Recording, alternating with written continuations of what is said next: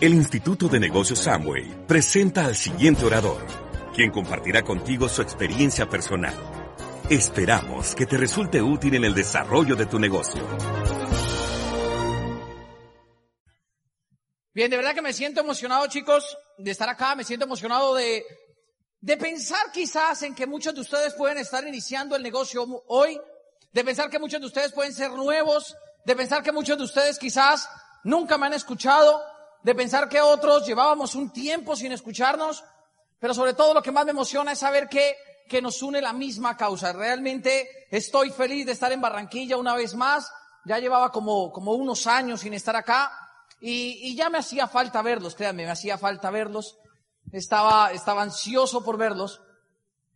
Y quizás de las cosas que, que digo yo, más me ponen ansioso para por poder ver a la gente o por querer ver a la gente, es saber cómo comienza la historia de todos dentro del negocio de Amway. ¿Quiénes aquí llevan menos de un año en el negocio? Vamos a darle un aplauso a ellos para hacerlos sentir bien y para felicitarlos por tomar la decisión de venir acá. ¿Quiénes vienen a su primera convención? Qué bueno, sean bienvenidos, sean bienvenidos. De verdad, tranquilos, no, no, a ellos no los aplaudamos, tranquilos. Sean bienvenidos y siéntanse felices muchachos, porque la historia de todos los diamantes comienza siempre en una convención.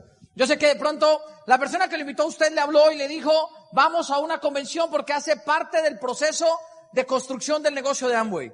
Pero yo realmente a todos los que levantaron la mano por venir por primera vez les voy a decir una cosa. Quizás en una convención no es donde comienza el camino de construcción dentro de Amway, sino es donde comienza el camino de decisión de llegar a diamante. Igual todos comenzamos igual dentro del negocio y quiero que piense que todos comenzamos igual con el mismo plan que le dieron a usted. A todos nos muestran las bolas.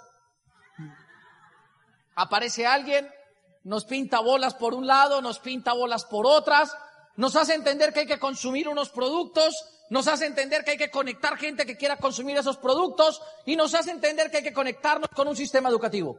Y si a usted le dijeron lo mismo que me dijeron a mí, lo más probable es que usted termine viviendo la misma vida que nosotros vivimos desde el día que entramos a este negocio.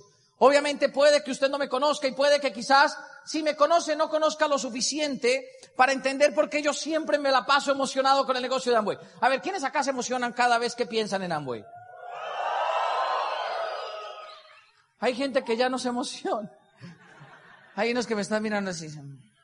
Miren, les pregunto eso porque yo me pongo a pensar hoy cómo comenzó todo para mí.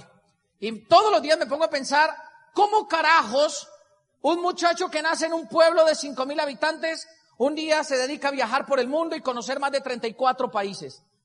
Hoy yo todos los días me levanto pensando cómo carajos el mismo negocio que hay gente a la que no le funciona terminó siendo un estilo de vida para mí.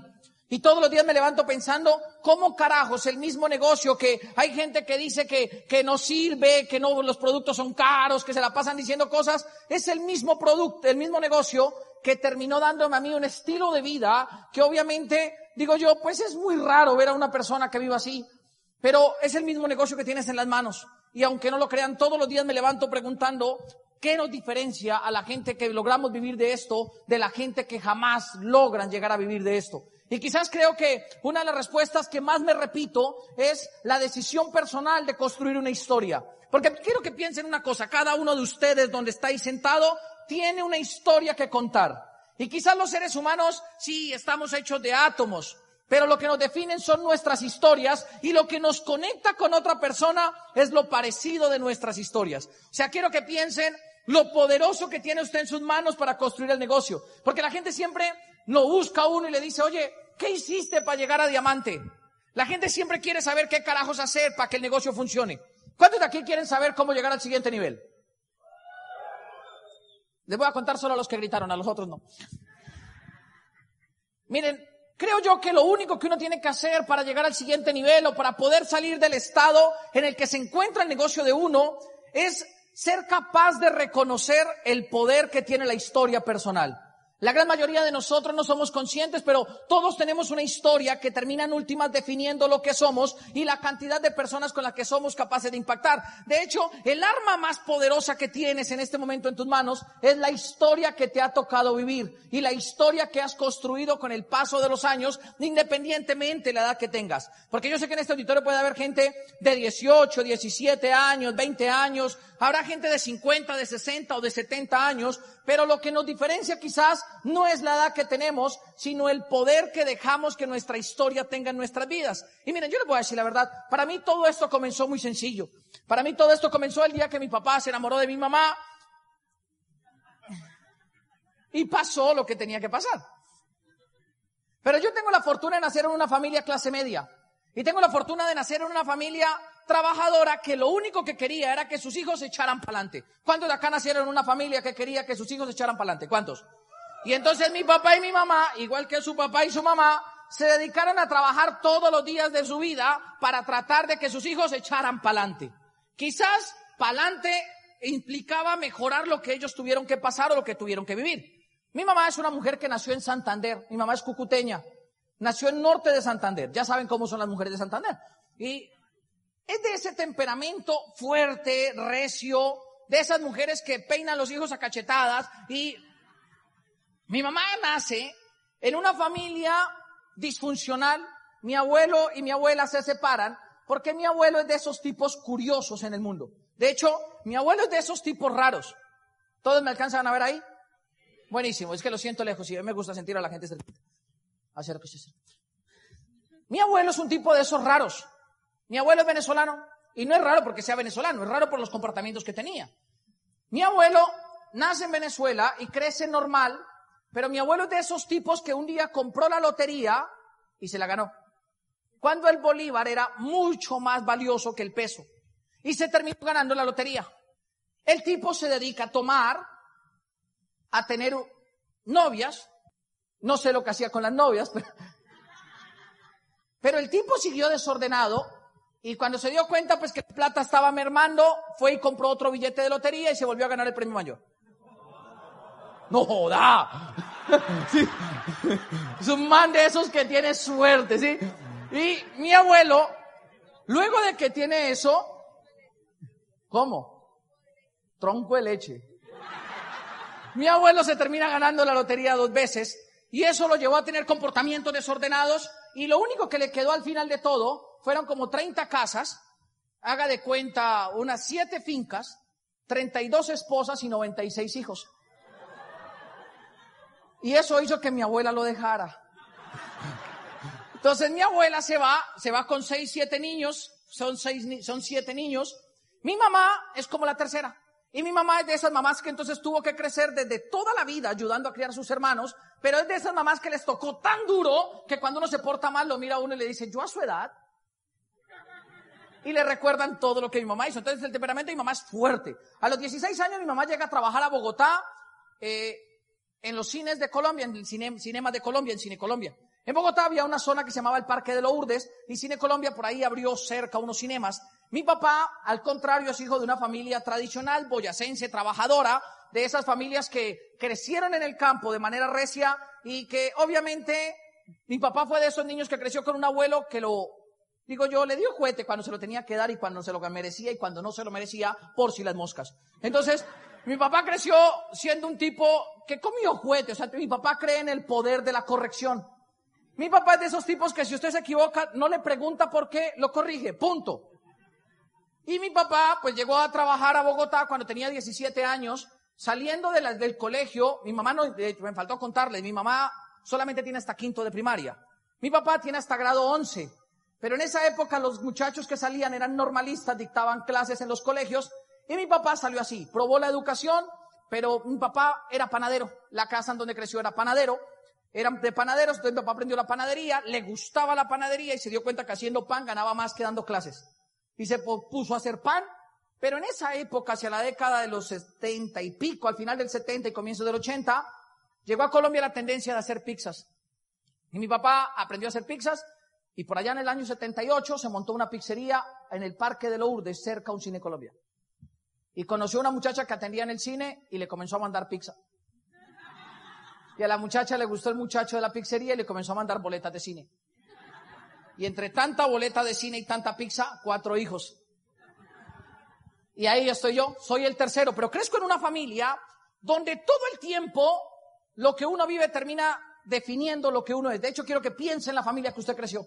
Quiero que piense en la historia de sus papás, en cómo se conocen, en todo eso, porque todo eso influye en lo que es usted como ser humano. Obviamente yo nazco en esta casa, mi papá un tipo camellador, pero un tipo duro, y mi mamá, pues una mujer recia por la vida que le tocó, camelladorcísima, siempre quisieron que sus hijos echaran para adelante. Para nosotros echar para adelante era ir a una universidad, era para terminar una carrera, era poder vivir de una manera diferente. Y mi papá y mi mamá, hacia el año 85, tengo un abuelo, pues, por parte de papá, mi abuelo se muere.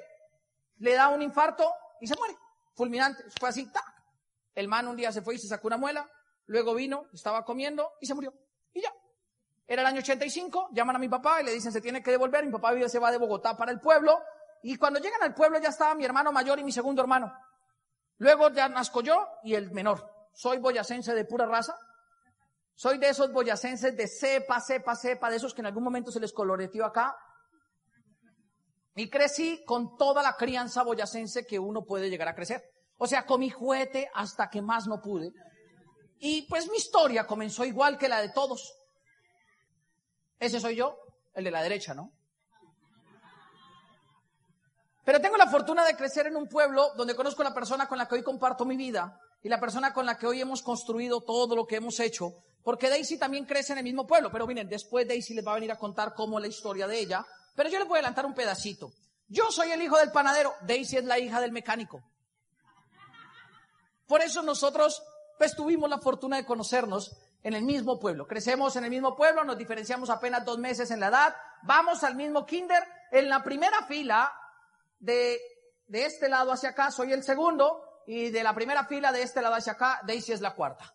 Y crecimos, fuimos a la misma escuela, pero crecimos en familias tradicionales y normales, donde el único sueño era que sus hijos se echaran para adelante. Obviamente todo lo que nosotros vivimos terminó determinando todo lo que nosotros somos. Porque yo quiero que entienda usted una cosa, usted ha vivido todo lo que ha vivido para que sepa cómo enfrentarse a todo lo que le va a tocar enfrentarse en la vida. La gran mayoría de la gente no entiende y se la pasa cuestionando por qué me tocó vivir esto a mí.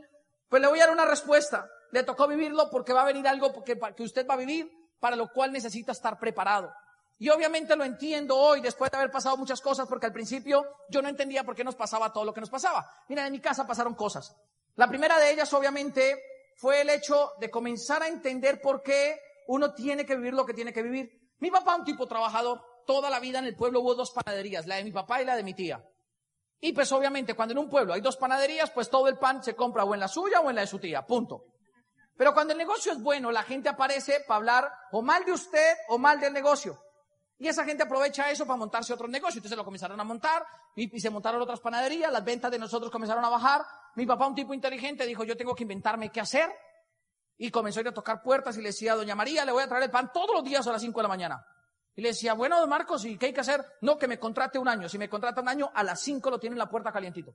Y contrató así, y luego fue donde doña Melba, donde doña Beatriz, donde doña Esperanza, donde todo el mundo en el pueblo, y haga de cuenta, reunió unas 100 casas y el pan se repartía de 5 a 6 de la mañana. La gente siempre le decía, don Marcos, ¿y usted cómo va a repartir todo el pan? Y él siempre supo que él tenía un sistema de distribución inteligente. Tenía tres hijos mayores que andaban con cajas por, por todo el pueblo. Yo soy de esos muchachos que creció siempre ligado a su hermano mayor. En mi casa, como mi papá nos enseñó a trabajar desde que éramos pequeños, mi papá sabía que el aprender a trabajar depende de que alguien lo aprenda a corregir. De hecho, si usted quiere crecer en el negocio, el problema no está en que usted no trabaje o sí trabaje. El problema a veces está en que usted no acepta ser corregido por alguien que lo tiene que corregir. Y obviamente yo entro a, comenzar a vivir todo este proceso en la panadería y comencé aprendiendo a repartir pan con mi hermano mayor. Mi hermano mayor me lleva a mí tres años, el segundo me lleva dos años, pero mi papá y el menor, sí, yo le llevo unos años y a él lo protegieron, lo cuidaron, lo aislaron. El Cuba es el Cuba, lo aíslan y entonces mi papá tenía una regla, decía, ustedes son los tres mayores, ustedes van a repartir pan, salen los tres, vuelven los tres. Si alguno hace algo malo, los tres los castigo. En mi casa habían reglas. Eso es como si a usted lo castigaran por lo que no hacen sus downline. Que usted invite dos al negocio y por lo que no hacen ellos, a usted lo castigaran igualito. Entonces, yo crecí en una casa donde me tocó aprender a trabajar. y aprendí a trabajar desde que tenía, colóquele unos 5 o 6 años, porque pues yo salía a repartir pan con mi hermano que tenía 9 y el otro que tenía 8. Y pues para ellos era normal ir a repartir pan, pero para mí era demasiado sacrificio. Yo me acuerdo que, piense cuando usted era un niño de 6 años, ¿a cuánto les gustaba levantarse temprano? No, a los niños no les gusta ni comer verduras, ni levantarse temprano, ni bañarse. O sea, es una realidad. Y yo me acuerdo que mi papá cuando comenzó a pasar eso, nos sentó un día y nos dijo, les toca ir a repartir el pan. Y yo le dije, ¿y por qué a nosotros? Dijo, porque ustedes no, no, no nacieron solamente para comer y para dormir. Les toca trabajar. Y el que no trabaje en esta casa no come. Y yo era muy pequeño, o sea, yo decía, ¿cómo que el que no trabaje no come? Al otro día nos levantaron cuatro y media de la mañana y yo le dije papá, pero yo tengo sueño. Y me dijo, ¿y qué? O sea, en esta casa el que no trabaja no come. Le dije, pero papá, yo no quiero levantarme. Me dijo, entonces no va a comer hoy, Fausto. Le dije, pues yo no le pedí que me trajera al mundo, usted verá si me deja morir de hambre. Y me terminé acostando. Miren, ese día yo me levanté y mi mamá preparó un desayuno que era mi desayuno favorito. Y sirvieron para todos, yo me senté y mi mamá me dice, para usted no hay, su papá dijo que para usted no. Le dije yo, ¿no me va a dar de comer? Dijo, no. Me fui yo para la escuela y en la escuela me mecateé las once de mis compañeros porque estaba que ladraba del hambre. Al mediodía llegué a la casa y en mi casa se preparaba pollo al horno solamente los domingos. Pues ya saben cómo es en un pueblo, ahí viven las gallinas, se cogen y se matan y punto.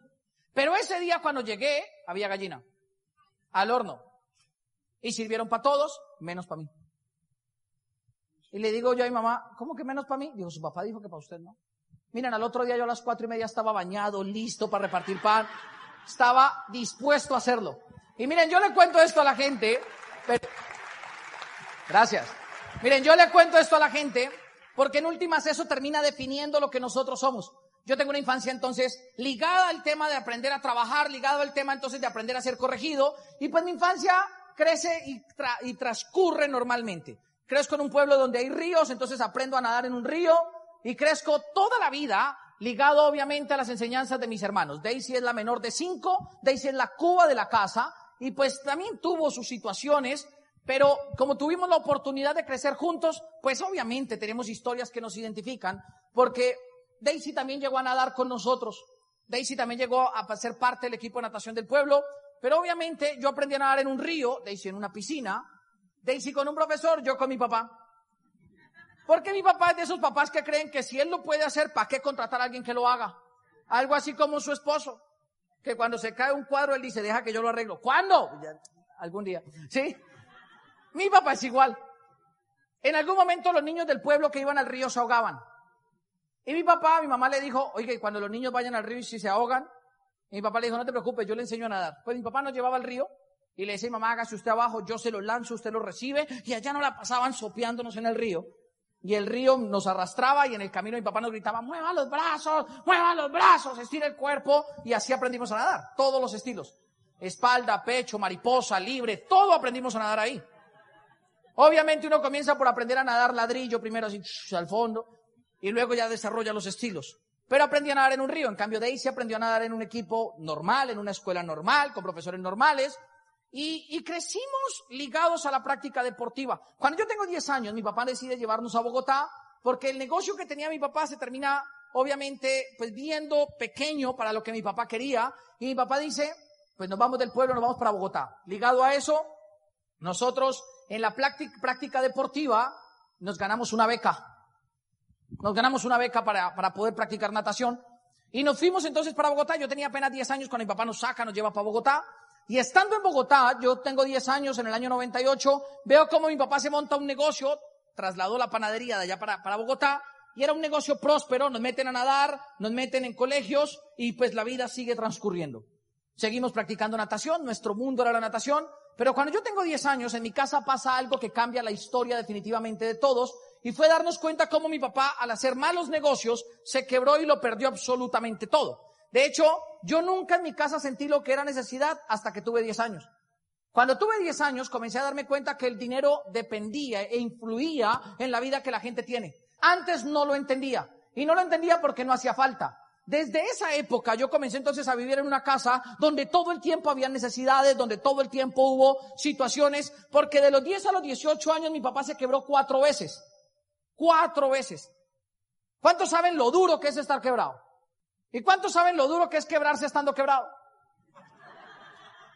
Pues imagínense, nosotros tuvimos que ver cuatro veces a mi papá quebrarse estando quebrado. O sea, era chistoso llevar a mi papá llegar a la casa y decir, muchachos, nos volvimos a quebrar. Pero ¿cómo? ¿Cuándo, ¿Cuándo dejamos de estar quebrados? No, no importa, nos volvimos a quebrar. Entonces yo, toda mi adolescencia fue una adolescencia ligada a la práctica deportiva, pero también ligada a la necesidad a la necesidad de que en la casa el dinero que se ganaba alcanzaba apenas para lo básico, para comer, para pagar una renta, para pagar los servicios, pero más para allá no alcanzaba para muchas otras cosas. De hecho, el mercado que se hacía era un mercado, es un mercado que mi mamá hacía con una calculadora y llegaba a una cuenta y compraba dependiendo del precio de cada producto. Y eso generó en mí que cuando yo comencé a crecer, obviamente comencé a volverme un muchacho que les voy a decir la verdad, comencé a sentir que me gustaba el dinero comencé a sentir que yo quería volverme rico.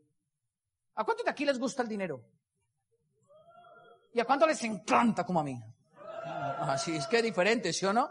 Y como yo crecí entonces en esa situación donde en mi casa el dinero que entraba era para una vaina, yo crecí toda mi adolescencia un día volverme rico, soñando volviendo volverme rico. Yo crecí soñando volverme rico. De hecho, yo decía, uy, yo quiero ser de esos ricos que cuando usted lo vea, usted diga, uy, qué rico. Sí, o sea, yo crecí, yo crecí soñando volverme rico, rico, rico, rico. Y siempre cuestioné a mi mamá y a mi papá de por qué carajo no nos volvíamos ricos. De hecho, yo veía a mi mamá sufrir para pagar el agua y para pagar la luz. Y yo le decía, no es más fácil que nos volvamos ricos. Y mi papá me decía, deje de pendejadas, Fausto, llevo 30 años trabajando y usted me viene a decir que nos volvamos ricos. Y mi papá, pues como es un tipo así, pues obviamente, yo hablo de mi papá, a veces la gente me dice, su papá se murió ya. No, mi papá tiene 58 años. ¿Sí? Pero mi papá fue un tipo así, recio. Y obviamente como mi papá es recio, cada vez que yo le hablaba de riqueza, mi papá me decía, Fausto, llevo toda mi vida en una panadería, yo lo único que conozco es abrir el local, cerrar el local, cobrar por el pan y punto. Y obviamente, pues como mi papá creció así, mi papá es un tipo que siempre creyó, pues que obviamente la riqueza era algo para ciertas personas, no para todo el mundo. Y yo obviamente crecí siendo inconforme, toda mi adolescencia fui un tipo inconforme, un tipo que no estaba de acuerdo con muchas cosas, un tipo que discutía con mi papá por temas económicos, un tipo que tuvo que ver cómo en mi casa los problemas no eran por falta de amor, sino por falta de billete. ¿Cuántos de ustedes conocen gente que en las casas peleen por falta de billete? Si en mi casa mi papá nos peleaba porque tocaba pagar la luz. Mi papá nos decía, págueme esa luz que usted no paga el recibo. ¿Sí? En mi casa había un hall y para pasar del hall a la sala usted tenía que hacer ¿Sí? Usted no podía dejar las dos luces prendidas o si no mi papá gritaba, o sea, yo no sé, el man tenía un sensor de luz en su cuerpo, alguien me dejó la luz prendida, ¿sí? Porque como tocaba apagar la luz, uno se estaba bañando y mi papá prendía el reloj apenas uno abría la ducha. Y uno escuchaba el grito, lleva tres minutos con esa llave abierta, ciérreme la llave o salgas enjabonado, pero no más agua. O sea, era una vaina que hizo que cuando yo crecí, crecí pues obviamente deseando que un día la plata no me faltara.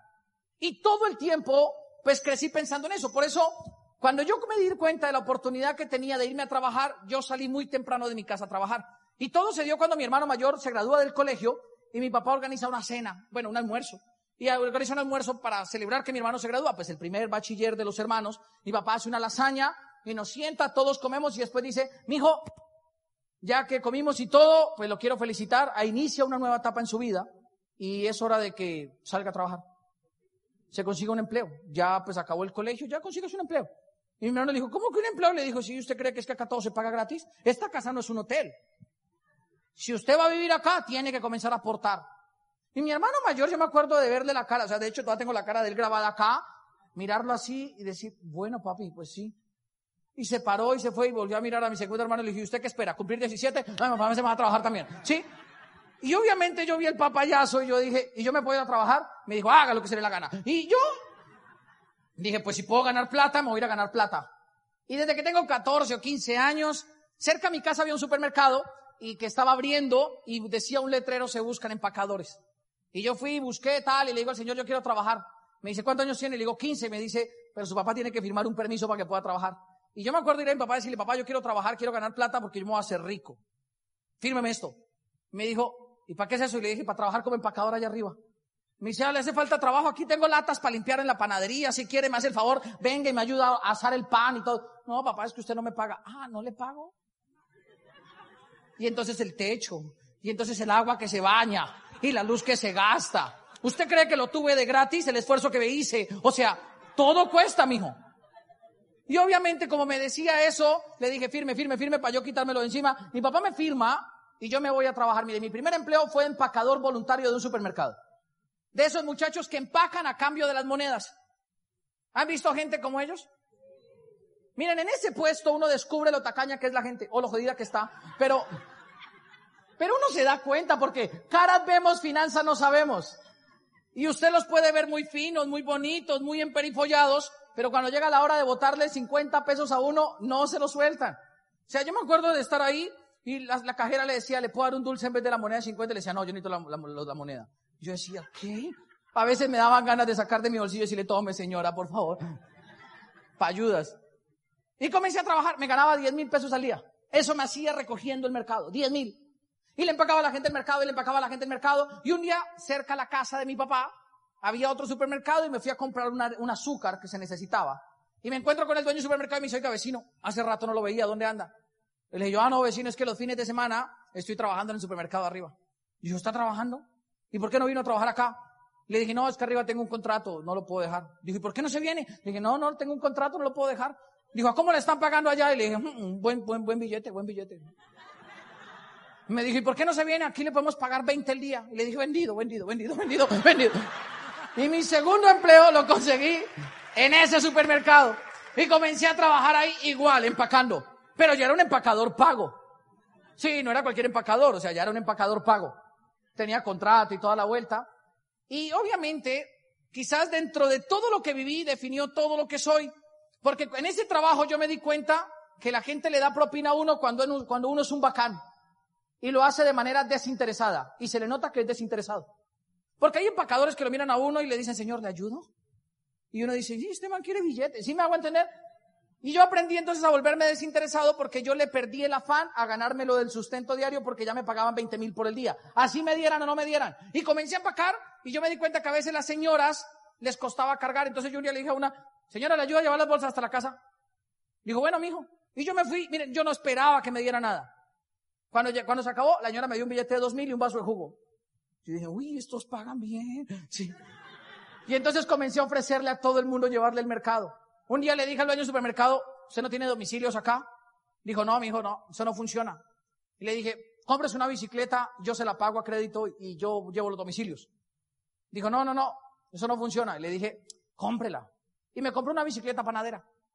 ¿Conocen la bicicleta panadera? Las negras. Que no se reparte pan, pero le dicen panadera. ¿Sí? y comencé a repartir los mercados del supermercado. Y le comencé a echar ganas. Obviamente me ganaba 20 mil por el supermercado y colóquele 15 mil pesos por las propinas. Y como 20 vasos de jugo al día. O sea, no andaba deshidratado para nada. Para nada. Eso sí llegaba así cortito porque con el tiempo me hice amigo de las señoras y ellas me daban empanadas, me daban pasteles, me daban torta de espinaca, de todo lo que iba saliendo. Entonces el dueño se dio cuenta porque la gente entraba al supermercado y me decía, hola Faustico, aquí le traje esto. Y me dejaban manzanitas, duraznitos, de todo. Y él un día llega y me dice, ¿y toda esa gente por qué lo conoce tanto? Y le dije, no, porque como yo le llevo al mercado. Me dice, ¿no quiere, no quiere cambiar de puesto? le dije, ¿qué me pongo a hacer? Dijo, ¿quiere surtir aquí el local? Le dije, ¿cómo es? Y me volví de esas personas que surten las góndolas de los supermercados. Comencé a surtir góndolas, góndolas, góndolas, góndolas. Y él un día me vio cargando. Y me vio cargando, haga de cuenta, unos bultos de Ariel, del detergente. Y yo iba así cargando. Y me dice, oiga, no, no está muy pesado para usted, tan chiquitico. Y le dije, no, alzo más allá en el gimnasio cuando voy a nadar. Dice, entonces está bueno, es para bodega. Y le digo, ¿y cómo es eso? Y me dice, pues allá le paga 30. 30 al día. Y le dije, vendido, vendido, vendido. Me vendí por 30 mil y comencé a cargar y a descargar camiones de panela, de vino, de papel higiénico, de lo que llegaba. Y obviamente pues funcionaba como los muchachos que descargan con el cinturón y dele para arriba y para abajo. Y ahí seguí trabajando. Él se dio cuenta entonces que yo era hábil para las cuentas porque un día él llegó y dijo, oiga, toca hacer pedido, ¿qué hace falta? Y yo le dije, no, hacen falta tantas cajas de nada. Dijo, ¿y dónde lo tiene anotado? Le dije, no, todo está acá. Dijo, ¿usted es bueno para las matemáticas? Y le dije, claro. Dijo, ¿y no quiere pasar por la caja? le dije, ¿y cuánto paga? Dijo, 38. Y le dije, ay, papá, vendido. Sí, estamos en promoción. Entonces me volví cajero y comencé a facturar a la gente y facture y facture. Pero todo el tema era porque yo deseaba ser rico. yo tenía hambre de ganar dinero. Porque yo lo que me ganaba, llevaba y le daba a mi mamá. Pues claro, cuando me ganaba 10 mil, pues los 10 mil eran para la casa. Cuando me ganaba 38, los 10 mil eran para la casa. O sea, no, o sea, tampoco no puede regalar todo. Pero comencé a trabajar de cajero y el tipo lanzaba promociones y decía, mire, la caja que más facture le damos un incentivo del 50 más al día. Y pues obviamente yo aproveché mis influencias de todas las señoras que me llevaban y me llevaban cositas. Y yo entonces le decía, doña María, por aquí la espero yo, ¿cómo está bonita hoy, doña María? Y las señoras pasaban y esperaban a que yo las atendiera. Y él un día me dice, ¿por qué la gente espera que usted lo atienda? Él salía y le decía, doña María, por aquí le recibe. No, no, no, yo espero, yo espero que Faustico me atienda. Y yo, las señoras pasaban y yo les decía, ¿cómo está de bonita hoy? Su marido ya le dijo eso. No, el desgraciado no se ha dado cuenta. Todos los hombres son iguales. Los hombres son iguales. Por eso no me gustan, doña María. Por eso no me gustan. Y la atendía y las señoras se sentían bien. Miren, era espectacular ver dos manos de señoras ahí atendiéndose. Y eso obviamente terminó definiendo muchas de las cosas que yo soy. Claro, porque la gente me ve a mí y la gente hoy en día me ve y la gente cree que yo siempre me vi así, pero la verdad no, en esa época estos dientes estaban acá. Y estos acá. O sea, tenía más dientes que el piñón de una bicicleta. Y el pelo mío, si no me lo corto, se para. Pero literal, o sea, yo me puedo hacer el afro, si no me lo corto, se hace el afro así. Y tenía acné adolescente y era más bajito. Entonces, obviamente, la gente pues estaba conmigo y pasaba por la caja porque pues yo los consentía. Punto. Y eso terminó definiendo muchas cosas. En ese supermercado, luego de eso, él me pasa como asistente administrativo. Yo vigilaba que los otros cajeros facturaran bien. Y me pagaban 42 mil el día. Y yo tenía 16, 17 años y caminaba así enfrente de los cajeros. Y obviamente ahí terminé mi colegio trabajando en todo lo que tú puedes trabajar. Termino mi colegio y cuando termino el colegio, yo termino, pues en últimas ganándome una beca para estudiar medicina, porque yo soy de esa generación de la gente a la que le tocó presentar el ICFES. Y el ICFES era determinante para muchas cosas, hasta para conseguir novia. Las mujeres no le preguntaban a uno dónde vive, sino cuánto sacaste en el ICFES. ¿Sí se acuerdan de eso, verdad? Que decían de 300 para abajo, no, no se case con él, no se case con él. Y me tocó presentar el ICFES y yo terminé presentando y terminé sacando el 40 mejor puntaje en el país. Entonces todas las universidades enviaban una carta diciendo que me iban a becar y en últimas, pues yo siempre quise ser médico. Y yo pasé becado a la Nacional a estudiar medicina. Y entro a estudiar medicina a la Nacional y todo iba bien. Pero tres meses después de que yo había acababa de comenzar en la Academia de Medicina, digo yo, en la más prestigiosa, la escuela de medicina más prestigiosa del país, a mí me dan tres infartos. Y yo tengo ahí como episodios, digo yo, seis meses de mi vida donde me la pasé viviendo en una clínica. Bueno, como en tres clínicas. Me llevaban de aquí para allá, de aquí para allá, de aquí para allá, de aquí para allá. Al principio los médicos no sabían yo qué tenía. Y, obviamente el primero se dio, el segundo se dio y el tercero, aunque yo estaba en la clínica, se dio culpa de mi forma de vivir. Porque yo toda la vida he sido burlón. Y entonces, miren, yo llevaba tres meses sin que me pasara nada. Y me llevaba al paramédico, de la chayo a la infantil, de la infantil a la chayo. Y entonces el man me veía y no se han dado cuenta que esos los paramédicos están tan cansados que les comienza a coger el sueño. Y yo para que no se durmiera, yo le decía, ¡Ah, ah, ah", y el tipo se despertaba así, y me atendía. Y yo después le decía, no, no, no, todo bien, todo bien, todo bien, todo bien, tranquilo. Y así yo le hacía al tipo. Hasta que un día dice, ¡Ah! ¡Ah! y el tipo dijo, no le voy a creer, no le voy a creer. Y ese sí fue. Y obviamente cuando eso me pasó, pues el tipo luego me desfibriló, tal, todo el tema. Pero como no tuve el oxígeno suficiente, aunque volví, no volví consciente. O sea, volví, pero no abría los ojos. Y me tuvieron que llevar a una unidad de cuidados intensivos y toda la vuelta. Y yo apenas iba a cumplir 18 años. Y mis papás tuvieron que vivir esa vaina al lado mío. Y eso también terminó definiendo lo que yo soy hoy en día. Yo me acuerdo la primera vez que me desperté. ¿Cuántos han estado en una unidad de cuidados intensivos? ¿Cómo se siente uno cuando se despierta? Usted ve todo blanco, sábanas blancas, camas blancas. Yo estaba así, desnudito, y dije, ay, pucha. O sea, donde hubiera entrado un doctor con barba, y que me hubiera dicho, mijo, ¿cómo te sientes? Ya. O sea, yo hubiera dicho, no, me pelé. Yo me terminé despertando. Y cuando me desperté, obviamente me cuestioné lo que la gran mayoría de la gente se cuestiona cuando está enferma. ¿Por qué a mí? ¿Por qué estas vainas? Y cuando están quebrados. Y comencé a cuestionarme, a cuestionarme. Yo me acuerdo que miré para arriba y dije, pues estamos salados, man. Primero se quiebran mis papás, luego me toca empacar en un supermercado, luego llevarle los mercados y aguantarme a Doña María. Y ahora me dan tres infartos. O sea, ¿qué pasa? Yo iba a cumplir 18 años. Hasta que un día el médico entra y me dice, Fausto, ya sabemos lo que tienes. Le digo, ¿qué? ¿Qué tengo? Y me dice, tiene una disfunción sinusal. Le digo, ¿y eso qué es? Me dice, ah, le fallan los tacos del corazón. Usted está así prendido y se apaga. Ya de un momento a otro se le corta la, la energía que hay en el corazón. El circuito eléctrico se corta. Le dije, ¿cómo así? Dijo, sí, usted puede estar viendo televisión y se apaga. O usted puede estar comiendo y se apaga. O puede estar dando una convención en Barranquilla, se apaga. O sea, todo puede pasar. Todo puede pasar. Y obviamente cuando a uno le dicen eso, ¿usted cómo se siente? No, pues uno dice, me apago. O sea, cualquier cosa. A uno, uno, uno le da temor. Y yo me acuerdo que le dije, y entonces, y me dijo, igual te vamos a tener aquí unos días para, porque toca estabilizarte. Y tenemos que tenerte controlado porque no nos podemos arriesgar que te saquemos y te mueras. Y obviamente yo me quedé ahí y estando ahí conocí una de las cosas, de las más grandes lecciones que yo he vivido en mi vida. Porque yo me acuerdo que estaba ahí y mi mamá todos los días entraba y me decía, mi hijo, ore, ore, ore, ore. Y mamá me enseñó a orar y lloraba todos los días. Y un día me pusieron a alguien cercano. Y era un señor que lloraba y lloraba y lloraba. ¿Cuántos han escuchado llorar a un niño? ¿Cuánto tiempo se aguanta uno llorar a un niño? y a un adulto. Y un día me levanté, cogí mi bolsita. ¿Usted por qué llora? Me dijo, porque no me quiero morir. Le dije, pues yo tampoco, pero no estoy llorando. ¿A usted qué le pasó? Me dijo, me dio un infarto. Uno. ¿Y cuántos años tiene? Dijo 84. Le dije, usted está pasado. y me devolví a mi cuarto.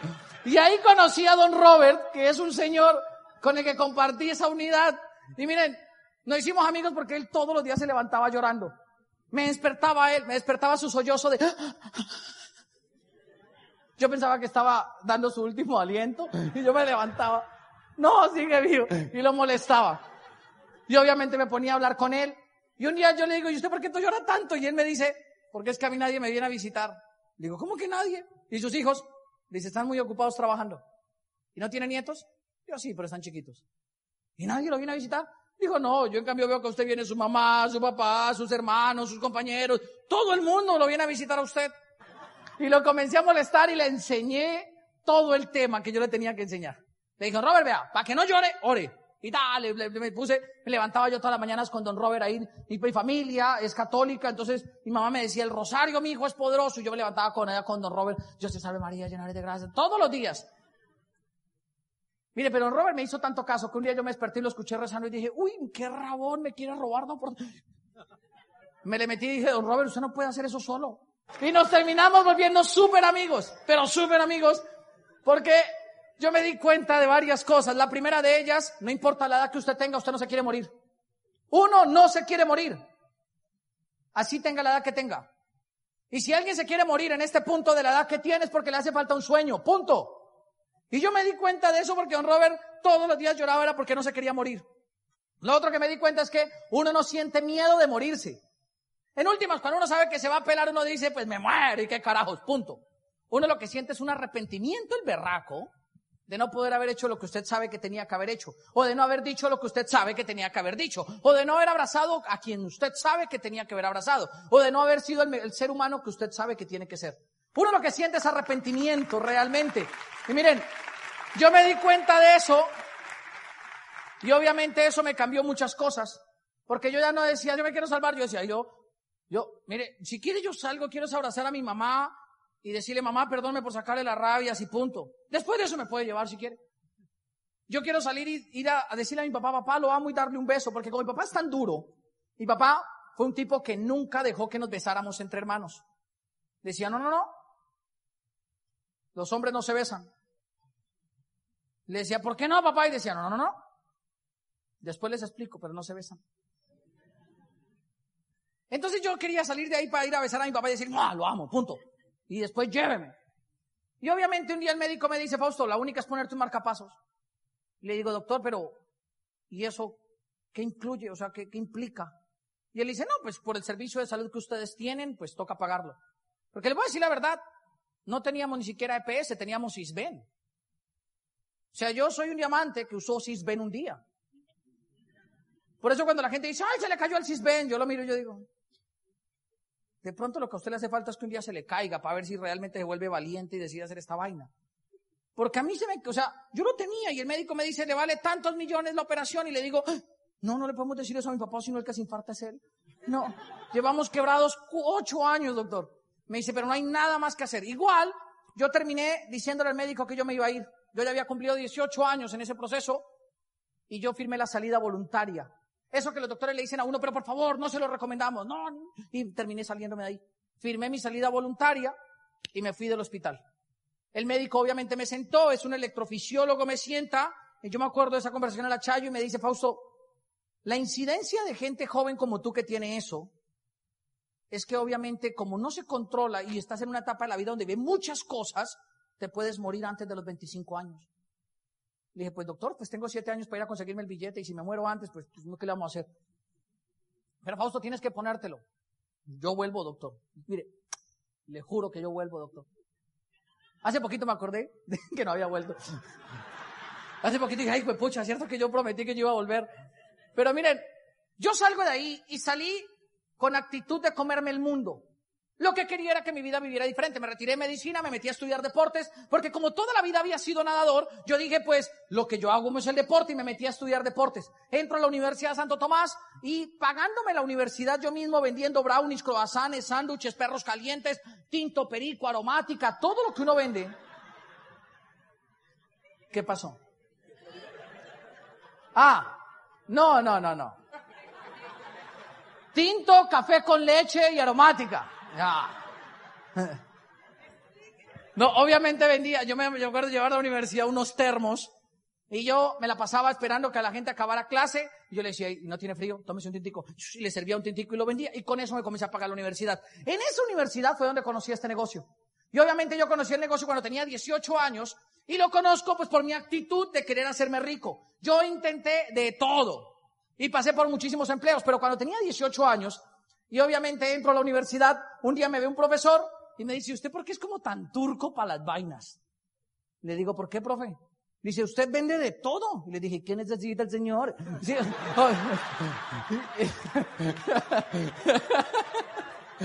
y, él me dice, y él me dice, no, pues es que me sorprende. Y le dije, profe, porque la universidad me la pago yo. Y me dice, ah, y no está buscando en qué trabajar. Y yo le dije, no, profe, yo, pues yo me le mido a lo que haya.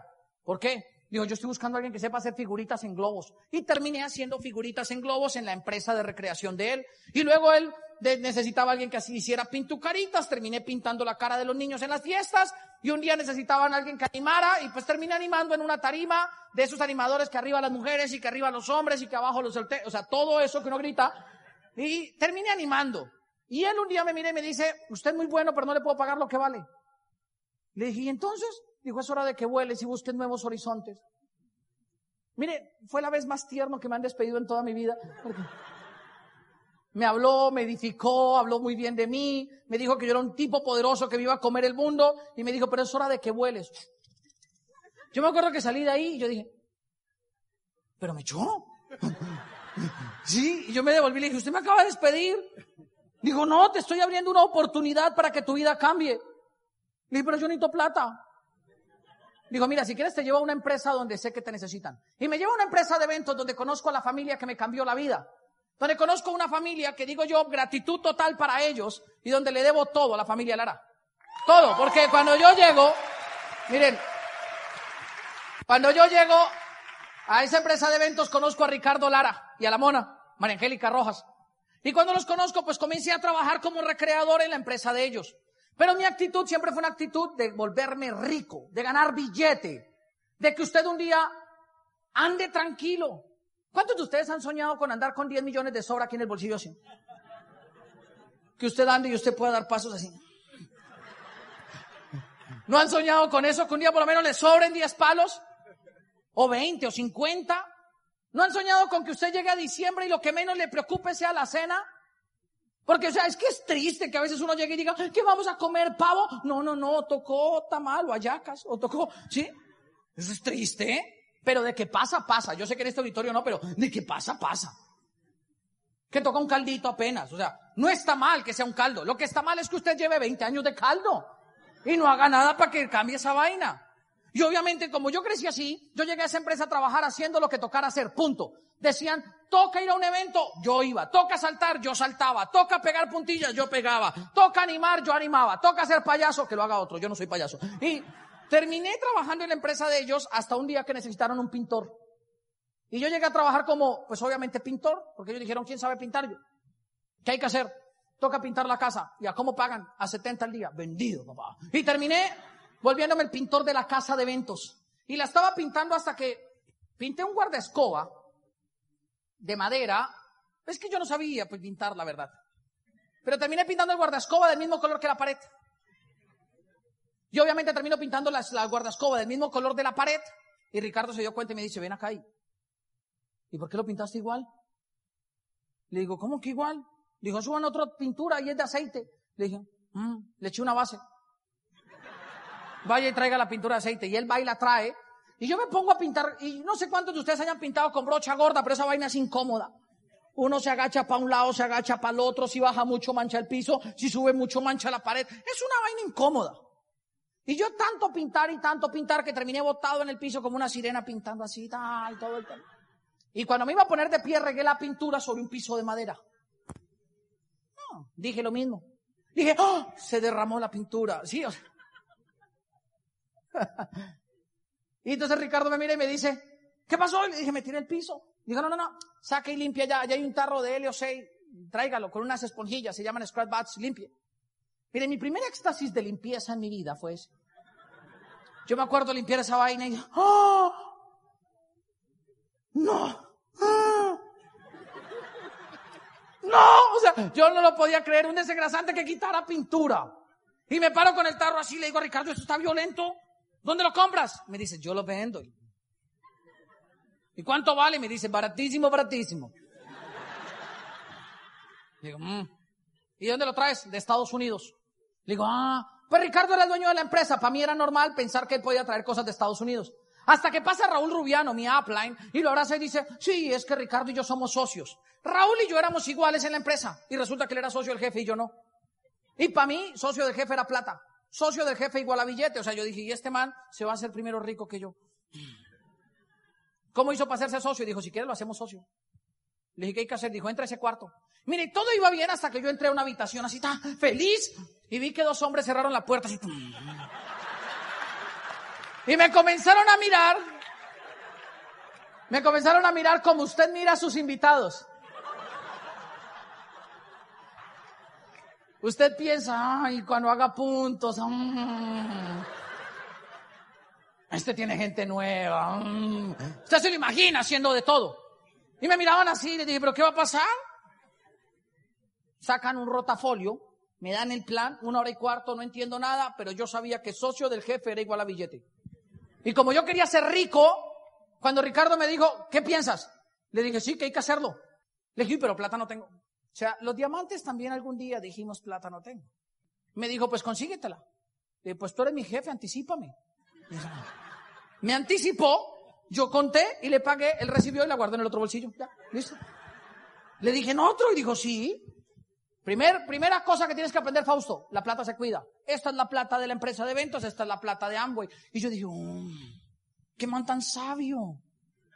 Y me fui para la casa porque me había metido en Amway. Feliz, enamorado. Llegué a la casa y me pasó lo mismo que le pasa a usted en su historia. Mi papá me criticó, mi mamá no creyó, mis hermanos no creyeron y al principio todo se veía caótico. De hecho, cuando comencé, les voy a decir la verdad, lo que más tuve que trabajar fue mi creencia. Porque miren, este cheque es de febrero del año 2006 y me gané 55.238 pesos. Este fue mi primer cheque en el mundo de Amway. Y yo llegué feliz a la casa porque me había ganado 55 mil pesos. Tenía 18 años. Y mi papá me dice, ¿ya vio cuánto le pagaron, no? Le dije, sí, 55 mil. Me dijo, muy bien, pendejo. Sí, ese fue mi primer cheque. Y obviamente hay gente que se gana eso y se raja. Porque terminan diciendo, yo como carajos voy a volverme rico con esa vaina. Porque es que el problema no es cuánto comienza ganándose usted. El tema es que usted logre creer cuánto va a terminar ganándose de aquí a 5 o 6 años. Y cuando uno entiende eso, es cuando uno se queda. Miren, el segundo mes, ya mi cheque subió 89 mil. Si me había ganado 34 mil más que el mes anterior, casi el 70% de aumento. Y mi papá me volvió a mirar y dijo, ¿y este mes también hizo pedido? Y le dije, sí, señor. Pero mi papá, por alguna razón yo no le creía. Si usted tiene un papá que se quiebra cuatro veces, ¿usted le creería? Yo lo miraba y yo decía, este man, un burro de hablando de orejas. El tercer mes se me cayó el grupo, 57 mil. ¿Cómo puede ser que se caiga? Ahí descubrí que a veces la gente te dice, cuenta conmigo y no lo hacen. Ahí descubrí que a veces la gente le dice, llámame el día del cierre y no los hemos vuelto a ver. Ahí descubrí que la gente promete meterse y no se mete, prometen comprar y no compran, prometen vender y no venden, prometen refacturar, no refacturan, prometen ser sus amigos y le están mintiendo. Descubrí todo. Me di cuenta de esto. Pero me levanté y al siguiente me dije 74 mil. Luego de eso, me gané 227 mil. Y luego decidí hacerlo en grande. Y cuando iba en julio del 2006, mi cheque era de 421. Y luego de eso, me gané 499 mil pesos. Era 18% y me estaba generando 500 mil pesos por la red, cuando el salario mínimo eran 250 mil. Haga de cuenta, me ganaba dos salarios mínimos de hoy, como millón y medio a los 18 años. ¿Cómo se siente uno cuando gana ese billete? Pero aún así, me, fui del negocio. En ese momento me rajé de Amway. Lo que vivimos define lo que somos hoy en día. Me rajé porque mi papá un día se mamó de que yo estuviera demasiado positivo en la casa. ¿No les ha pasado que su familia le dice a usted, ay, pero usted hizo positivismo, ¿no se han dado cuenta? Sí, se la fumó verde, le están lavando el cerebro, ya se va a ir para la iglesia, mire esa secta, hasta los diamantes serán pastores. ¿No les han dicho eso? Pero hay que entender qué es lo que a todos nos dicen. Un día mi papá se cansó de que yo tuviera tarros en la casa. Dijo, si un tarro de esos dura para 10 meses y usted tiene 20 tarros, mijo, hasta que tenga 60 años que acabo de comprar producto. ¿Sabe qué? Me hace favor, se me larga de esa vaina. Me mamé de usted. Le ¿cómo que se mamó a mí? Dijo, sí, escoge o la casa o Amway. Si sigue en Amway, se me larga de la casa. Y yo me estaba ganando dos salarios mínimos. ¿Cómo cree, cree que le dije? Pues me largo. No voy a dejar que mi papá me humille. Y me fui a empacar a la, me fui a empacar todo, todo, todo, todo. Mi mamá entró llorando, mi hijo, no se vaya. Le dije, no, mamá, primero muerto que aguantarme la humillación de este señor. Y me voy de la casa. Porque yo dije, me voy a quedar en Amway. Iba bajando por una calle y mi mamá me gritaba por detrás, mi hijo, piénselo, mi hijo. Y cuando uno le ruegan, uno es más rogado, así nada. Y mamá me hizo tres preguntas que cambiaron la historia para siempre. Me dijo, Fausto, ¿y dónde va a dormir? Le dije, mamá, Bogotá tiene tres mil puentes. En cualquier puente puedo dormir. Fausto, ¿y dónde va a comer? Mamá, ya tengo 50 socios. Puedo llegar en la mañana a dar el plan en la casa de uno, en la tarde en la casa de otro, en la noche en la casa de otro. Así se apunta de jugo y galletas, voy a sobrevivir. Pero Fausto, ¿y quién le va a lavar la ropa?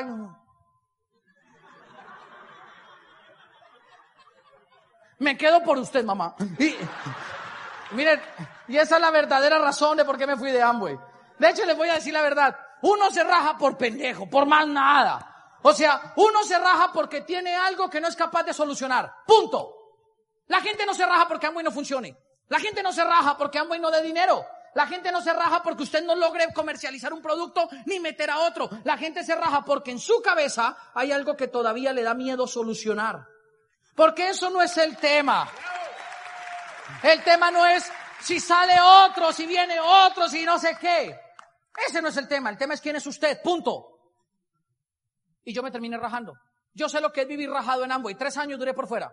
Y todos los días yo me acostaba y decía, Ángel, mi guarda, mi dulce compañía, no me desamparen ni noche ni día, hasta que me pongas en paz y alegría con todos los ángeles Jesús de María y que se caiga Amway, por favor. O sea, la gente que se raja de Amway se va deseando que esto no funcione para que ellos digan yo lo sabía. Pero les tengo una noticia, lleva 60 años, esto no se va a caer. Y nunca se va a ir. Nunca. O sea, se quedarán esperando que se vaya. Y mientras usted espera, le firmamos a sus hijos. Y si espera más, le firmamos a sus nietos. Para que les tenga que comprar. Y sus nietos lo miren y lo tengan que cuestionar de por qué usted no fue capaz de hacer el negocio cuando pudo haber cambiado la historia de su familia. Y es lo que uno tiene que entender. El que se vaya, que se vaya. Porque esto se construye con los que se quedan. Y yo duré tres años deseando que esto se cayera. Me contaron Amway más veces. Y cuando tenía 21 años, bueno, realmente cuando tenía 20, aparece la razón de mi vida. Uno de los sueños más grandes que yo he tenido. Y es Sarita. Yo me hice papá cuando comencé a salir con alguien que en 15 días logró hacerme papá. Yo digo, hay gente que le toma 20 años hacerse papá. A mí me tomó 15 días. Y eso que no tomaba nutrientes, o yo sin doble X. Imagínense donde hubiera tomado doble X en esa época. Me hago papá a los 20 años. Y cuando me que voy a ser papá, pues obviamente pasé todo lo que todo el mundo que es papá pasó y sintió. Miedo. Y me puse a buscar trabajo y trabajé como un berraco. Ya la universidad iba avanzada, tuve mi carrera, mi especialización, mis trabajos igual que usted. Punto. Bien pagos, mal pagos, buenos jefes, malos jefes, buenos salarios, malos salarios. Todo igual que usted. Privado, público. Con rosca, sin rosca. Todo. Igual que usted. Pero la sexta vez que me contaron Amway, me lo contaron y lo entendí. Y entendí que el tema aquí realmente no es que te cuentan, el tema es la conciencia con la que recibes lo que te cuentan. A ti te podrán contar Amway diez veces, pero si tú todavía no eres consciente de por qué necesitas hacer Amway, no te vas a meter. Y si estás adentro y todavía no tienes conciencia de por qué lo tienes que hacer ahora, no lo vas a hacer. Porque no es de que te leas un libro donde está el método para hacerlo. ¿No se han dado cuenta que hay gente que lee libros y no saben para qué lo leen? ¿Cuántos ya se leyeron Piense y hágase rico? En Piense. Sí, o sea, es que es de conciencia. Entonces, cuando me lo vuelven a mostrar, yo necesitaba billete. Y como yo necesitaba billete, yo dije, pues pucha, yo estoy repitiendo, repitiendo la historia de mis papás que tuvieron conmigo, ahora la voy a repetir con mi hija. Me toca hacer algo. Yo soñaba con ser rico y a los 20 no era rico. Y sentí miedo de que mi hija tuviera que vender pan en cajas por la calle, que mi hija tuviera que pasar por lo que yo pasé, que mi hija tuviera que vivir lo que yo viví, que yo le tuviera que gritar, apágame la luz y todas esas vainas. Y que no la pudiera mandar a un curso de inglés de inglés. Sí, porque aquí no hablan inglés, aquí hablan inglés. Eso me di cuenta, ayer me recogieron, ajá, Fausto, ¿tú hablas inglés? ¿Que la inglés qué? ¿Que la inglés qué? Y entonces obviamente, miren, yo soy, yo viví inconforme.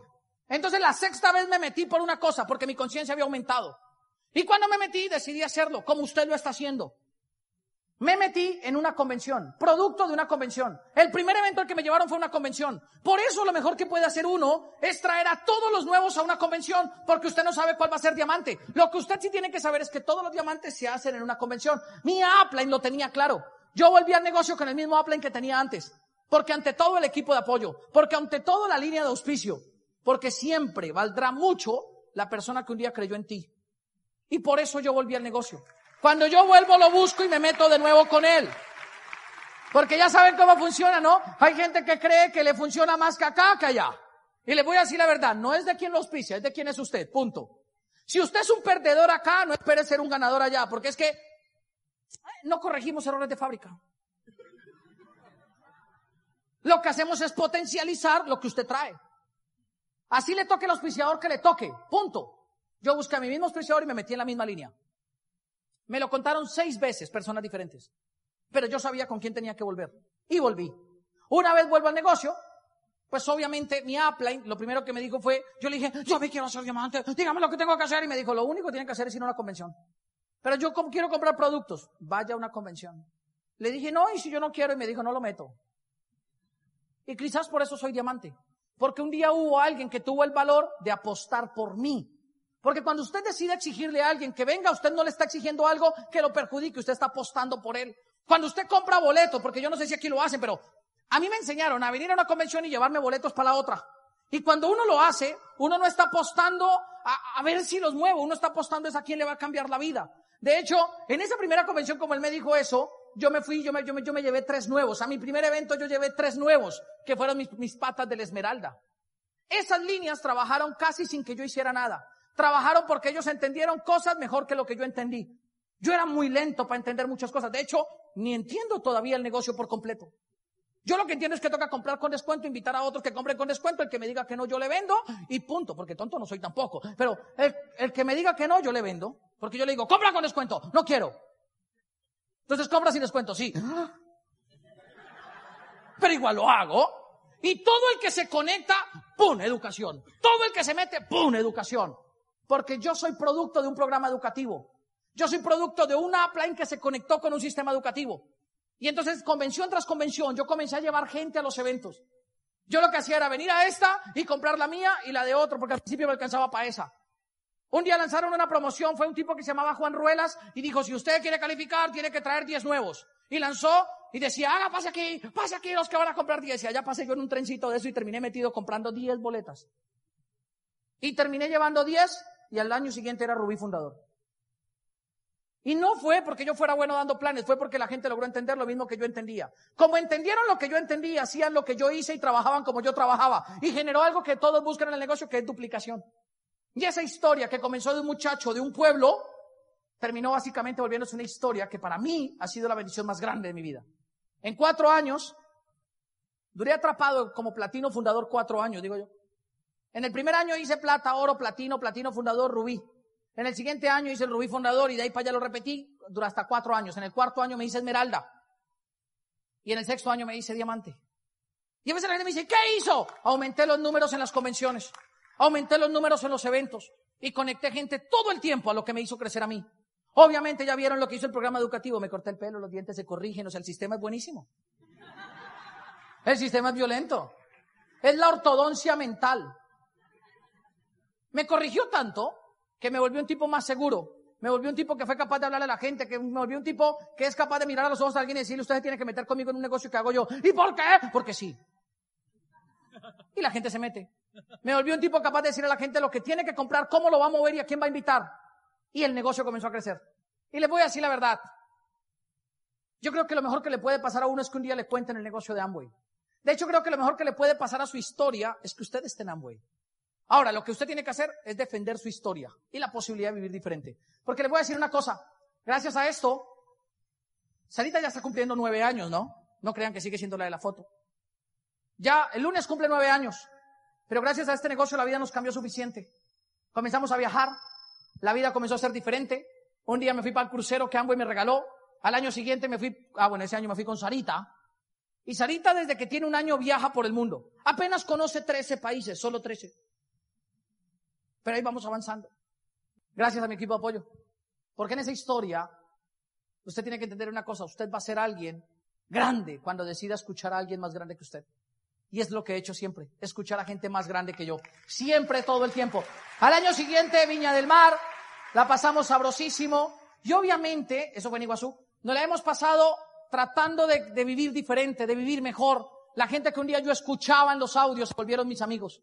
La gente que un día yo escuchaba y veía solamente en las tarimas se volvieron las personas con las que yo luego visitaba la casa. La vida de Sarita se volvió la vida de una niña que ha podido vivir lo que ha querido y lo que ha deseado, no lo que le toca ni lo que alcanza. Y la vida comenzó a cambiar tanto que un día le pude devolver a las personas que me habían ayudado en mi camino todo lo que yo quería devolverles. Hubo una persona en mi vida que, por la noche les cuento, se llama Martica, y Martica fue mi primer platino, mi primer frontal, mi primer plata, y yo sé que pronto será mi primer diamante. El grupo creció hasta el más negativo de la familia, que era mi hermano mayor, terminó haciendo el negocio, se terminó haciendo platino fundador, nos fuimos todo el equipo para Cancún, hemos estado viajando por el mundo entero, viviendo cosas que ustedes no se imaginan. Obviamente, en el camino, la vida y todo lo que sucede me vuelve a juntar con Daisy, y comenzamos a construir una historia una historia, porque tu historia siempre puede ser mejor.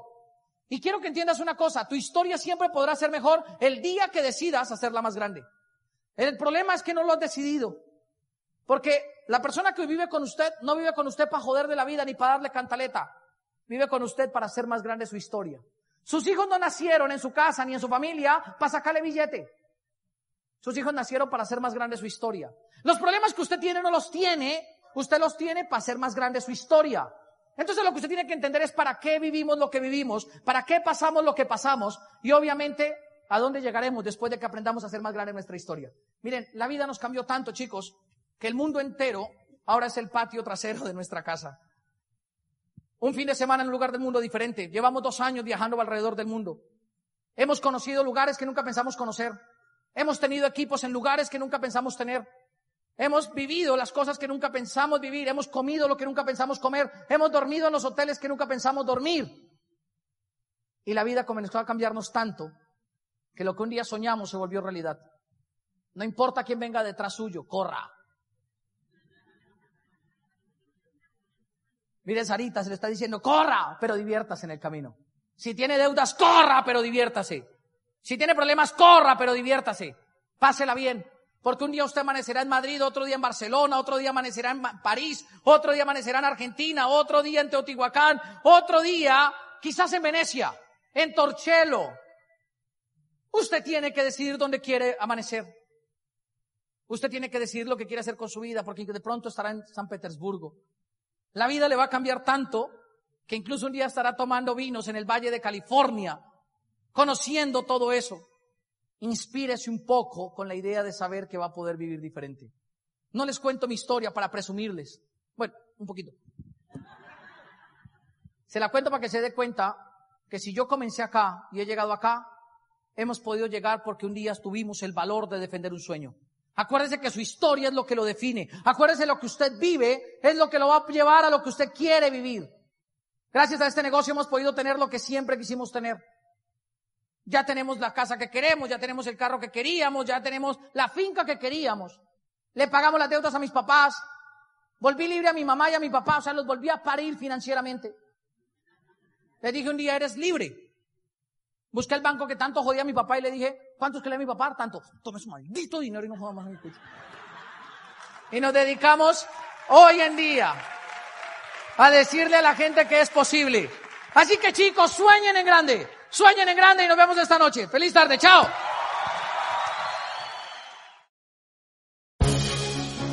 El Instituto de Negocios Samway agradece tu atención.